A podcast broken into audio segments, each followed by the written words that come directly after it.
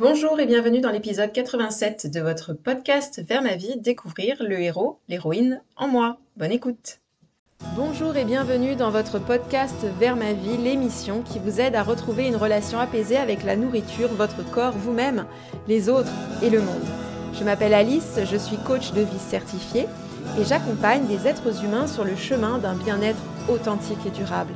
Je suis ravie d'être à vos côtés aujourd'hui vous êtes prêts, prête à renouer avec les plaisirs simples de la vie? C'est parti C'est l'été, j'ai décidé de remettre au goût du jour certains de mes épisodes antérieurs qui sont toujours d'actualité et auxquels j'ai apporté une belle touche de fraîcheur.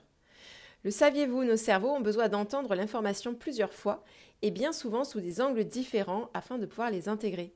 Selon la théorie du cône d'apprentissage d'Edgar Dale, après deux semaines, on retient 10% de ce qu'on a lu, 20% de ce qu'on a entendu, 30% de ce qu'on a vu, 50% de ce qu'on a vu et entendu ou démontré, 70% en ayant participé à une discussion, 90% en ayant expérimenté ou vécu une situation. C'est pourquoi cet été, je remets certains jeunes épisodes au goût du jour pour qu'ils puissent vous révéler des réflexions et outils nouveaux. Je reste également disponible et active durant ces deux mois de grandes vacances pour beaucoup. Aussi, si vous souhaitez apaiser votre relation à la nourriture, à votre corps et à vous-même, contactez-moi au vert avec lily.fr, rubrique coaching. Cette semaine, nous abordons le thème du héros versus victime. Et j'y mets beaucoup de douceur et de compassion. J'avoue avoir beaucoup de mal personnellement avec les discours du style Mais t'es responsable de tout et si t'es malheureux, malheureuse, c'est ta faute. Pourquoi as-tu choisi cette pensée? Sous-entendu, toute pourrie. Tu vois bien que c'est elle qui te rend triste. Si le concept tu es à l'origine de toutes tes émotions est bien utile, j'estime qu'il existe une façon d'aborder nos pensées, nos émotions et nos actions qui honore notre humanité. Après tout, on ne choisit jamais consciemment de souffrir. Et si on tourne dans la boucle de l'auto-apitoiement, c'est parce qu'on n'a pas trouvé mieux pour gérer la situation qui est sous nos yeux dans le présent. Nos cerveaux sont tellement tournés vers l'autoflagellation permanente qu'en rajouter une couche avec la responsabilité personnelle peut entraîner la tendance inverse, celle de s'enfoncer un peu plus dans le quelque chose ne va profondément pas chez moi. Et ça, c'est toujours faux. Donc l'idée ici, c'est de reconnaître que oui, on peut se positionner en victime ou en héros, héroïne, dans sa propre histoire. Et que si on se situe dans les chaussures de la victime, c'est qu'on n'a pas encore trouvé le chemin vers le chapitre héros-héroïne. Non pas parce que quelque chose cloche chez vous, mais parce que la biologie, le conditionnement et les mécanismes de défense nous ont façonné ainsi. Râler, se plaindre, blâmer, critiquer, expliquer pourquoi on n'y arrive pas, ce que j'appelle défendre ses limitations, enclencher le CD Calimero dans sa tête, sont des façons dont nous nous positionnons en tant que victimes. Et comme personne n'était exempt de ces comportements-là, on va de suite laisser le jugement à la porte. Ok? Bon, je compte sur vous. Comme beaucoup de cerveaux, le mien aime monter n'importe quelle petite situation en mayonnaise. Un embouteillage, mon fils qui ne veut pas enlever ses chaussures dans l'entrée, mon frigo qui se vide de ses yaourts un peu trop rapidement, une connexion Internet qui n'est pas très stable, une pile de livres à lire qui s'accumule, ou encore un besoin parfois étouffant, j'ai un petit peu honte de le dire, mais de mon chat, méga pot de colle. Et voilà mon quotidien transformé en feuilleton façon les feux de l'amour, dans mon imaginaire. Ça évoque quelque chose pour vous? Bah c'est normal. Saviez-vous que de nos quelques 50 000 à 60 000 pensées par jour, 80% sont tournés vers nous-mêmes.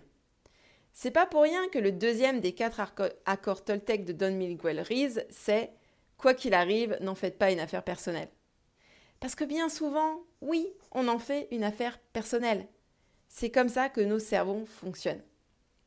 Lorsqu'il est en mode par défaut, notre cerveau donc et son système de communication s'appuient sur ce que le docteur Stephen Karpman a mis en lumière en 1968 avec l'étiquette de triangle dramatique. Ce triangle bien connu symbolise et met en évidence un scénario relationnel typique entre trois rôles. La victime, le persécuteur, qu'on appelle aussi parfois le bourreau, et le sauveur. Ces rôles sont symboliques bien sûr. Une même personne peut aussi changer de rôle à plusieurs reprises et régulièrement. La victime est celui ou celle qui se sent persécuté. Le persécuteur, la persécutrice, est celui ou celle qui prend pour cible la future victime. Le sauveur, la sauveuse est celui ou celle qui vous vient en aide, vous veut du bien. Et pour vivre une vie épanouissante, l'idéal, c'est de n'endosser aucun de ces rôles-là. L'issue de sortie de ce triangle de Karpman, c'est celle que je vous propose aujourd'hui, à savoir l'image du héros, de l'héroïne, de sa propre existence. On va en reparler. Mais juste avant, je voulais ajouter quelques réflexions personnelles au sujet de ce jeu psychologique dont je viens vous parler. S'il est prédominant dans nos comportements, c'est qu'il est renforcé par notre société qui trouve souvent un fautif à pointer du doigt afin de nous vendre une solution en réponse à notre problème. Sans parler des grandes entreprises et des gouvernements qui préfèrent se décharger sur l'individu plutôt que de reconnaître que leur rôle en matière de santé publique et d'environnement ont bien plus d'impact que nos petites actions quotidiennes. Et pendant qu'on se crêpe le chignon sur la noix de coco et le papier d'alu en cuisine, ils continuent de briller par leur insouciance. Parlons aussi de notre système éducatif. Et encore une fois, je préfère parler de croyances sociétales plutôt que d'individus à proprement parler qui ne font que reproduire un schéma qui leur est proposé à plus grande échelle. Non seulement, dès notre plus jeune âge, on nous apprend que la raison pour laquelle on se sent triste, en colère, déçu, joyeux, c'est à cause ou grâce à un parent, un copain, un parc qu'on ne veut pas quitter, puis un conjoint, un employeur, notre poids et nos formes, nos rides, notre salaire, nos mots et nos symptômes, etc. Mais en plus, on nous montre qu'on doit être puni en étant isolé ou pénalisé par le retrait d'un jeu ou d'un privilège si on échoue, bien souvent en se montrant humain. Si maman est en colère, c'est parce que tu as acheté ton assiette par terre. Si papa est triste, c'est parce qu'il n'a pas gagné son tournoi de tennis. Si la maîtresse est déçue, c'est parce que tu n'as pas réussi ta dictée. Si je me dégoûte autant, c'est parce que je mange mal. Si je suis désespérée, c'est parce que j'ai mal au ventre tous les jours. Si tu n'arrives pas à perdre du poids, c'est parce que tu te prives pas assez. Si t'es pas capable d'avoir des abdos en acier, c'est parce que tu ne te critiques pas assez pour te motiver. No pain, no gain, hein, les gars. Et puis franchement, si t'es pas capable de consommer plus de légumes, c'est parce que t'es paresseux, paresseuse et que tu, préfères rien faire plutôt que de cuisiner. Allez, feignasse debout. Nous attribuons nos émotions à nos circonstances. Nous confions notre bien-être émotionnel à une situation que l'on ne peut contrôler. Les travaux sur la route, un mal de crâne, une vendeuse mal aimable, un follower grincheux, une crème glacée sous notre nez. Je vous invite à repenser à ces derniers jours. Quand avez-vous rejeté votre émotion sur l'événement? Quand avez-vous estimé que c'était de votre faute ou bien celle de quelqu'un d'autre? Et puis à l'inverse, quand quelque chose a fonctionné en votre faveur, avez-vous attribué la réussite aux conditions ou bien vous êtes-vous attribué ce succès? L'une des choses qui produit le plus de difficultés pour la plupart d'entre nous, c'est de se sentir impuissant, impuissante.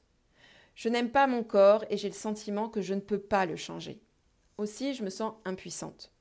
Je suis conscient, consciente des discours grossophobes, racistes, transphobes, validistes, sexistes, homophobes, et je me dis que je peux rien faire. Aussi, je me sens impuissant, impuissante. Le climat se réchauffe de plus en plus et je m'estime pris, prise au piège. Aussi, je me sens impuissant, impuissante. Quand c'est cette histoire-là de soi-même et du monde qu'on se raconte, c'est vraiment pas drôle. Aussi, je ne peux que vous encourager à modifier quelque peu le roman de votre vie.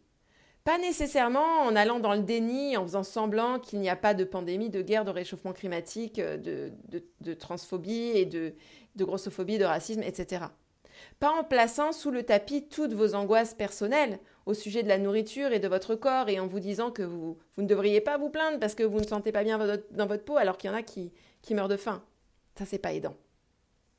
Et je l'entends souvent. L'idée, c'est plutôt de comprendre qu'il n'y a pas toujours qu'un seul discours, une seule vision, une seule façon de percevoir un élément, mais plusieurs. Que l'ombre et la lumière composent une même pièce, que la joie est le recto et la tristesse le verso, que le yin ne peut exister sans le yang. D'après moi, toute notre puissance réside dans le fait de vraiment saisir, c'est-à-dire avec ses tripes, que n'importe quelle situation est soumise à interprétation et que nous pouvons orienter ce que nous pensons. Nous pouvons rediriger les phrases qui circulent dans notre tête pour les guider vers d'autres plus utiles pour nous. Et parfois, nous avons envie de nous sentir en colère, déçus, indignés. Nos pensées sont toutes des options que nous choisissons ensuite d'enfiler, comme un costume, ou non, en fonction de si elles nous sont bénéfiques, et aussi de si elles reflètent la personne que l'on veut être dans ce monde. Quand Poutine déclare la guerre à l'Ukraine, je veux me sentir enragée plutôt qu'impuissante. Dit autrement, et pour reprendre des exemples de la vie quotidienne, travaux sur la route n'égale pas énervement. Taille de vêtements, en plus, n'égale pas honte. Brûlure d'estomac n'égale pas désespoir. Crème glacée n'égale pas anxiété. Quand nous nous concentrons sur ce sur quoi nous pouvons agir la plupart du temps, comme nos pensées, nos émotions et nos actions, nous reprenons la place du conducteur. Celui que l'on espère toutes et tous avoir lorsque l'on monte à bord du TGV. À l'aise, serein, confiant. Face à un contexte challengeant pour vous, vous pouvez décider de la manière dont vous voulez vous sentir. Une très bonne question à se poser est qui ai-je envie d'être dans ce moment, dans ce monde, dans cette vie-ci, à cet instant? Ai-je envie de me poser en victime ou est-ce que je souhaite être le héros, l'héroïne de ma propre histoire en, restant ouvert, ouverte aux solutions? Lorsque l'on se sent frustré, confus, confuse, perdu, coincé, on bloque l'accès à sa créativité. Alors que quand on ressent de la curiosité, de la compassion, de la confiance, de la détermination, on se donne les moyens d'agir en accord avec nos valeurs. Et ça, c'est important. Que ce soit dit et redit, discuter avec la réalité n'apporte aucun avantage. Ce qui ne veut pas dire qu'on ne devrait pas le faire. Bien sûr, on peut carrément se laisser aller à négocier avec la réalité.